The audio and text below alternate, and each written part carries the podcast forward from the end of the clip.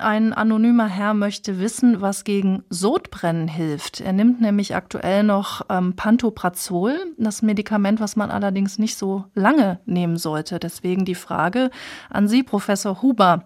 Ähm, was kann man denn da alternativ mit Hausmitteln machen?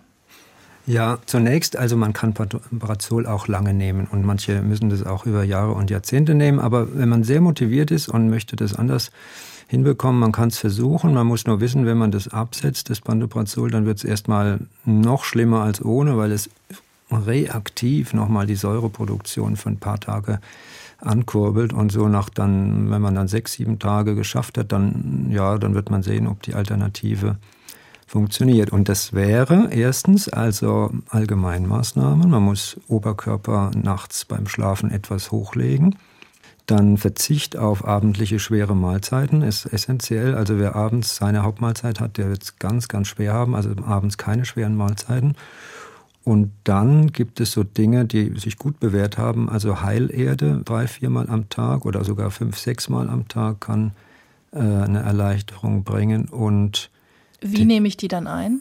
Ja, und zwar nicht als Kapseln eben, die gibt es als Kapseln und als Pulver. Und als Kapseln werden sie halt erst im Darm dann aufgelöst, das ist dann zu spät. Nein, die sollen in der Speiseröhre schon wirken und sich da quasi ein bisschen anschmiegen und äh, Säure binden, also als Pulver. Hm, und wie viel nehme Drei ich da? bis viermal am Tag, so einen halben Teelöffel voll etwa. Und dann noch, ähm, so wir empfehlen dann äh, Tees, die sehr viel Schleimstoffe haben und sich wie so eine schützende Schleimschicht dann auf die Speiseröhre äh, legen. Und da bietet sich so eine Kombination zum Beispiel aus Süßholzwurzel und Ringelblumenblüten, bietet sich gut an.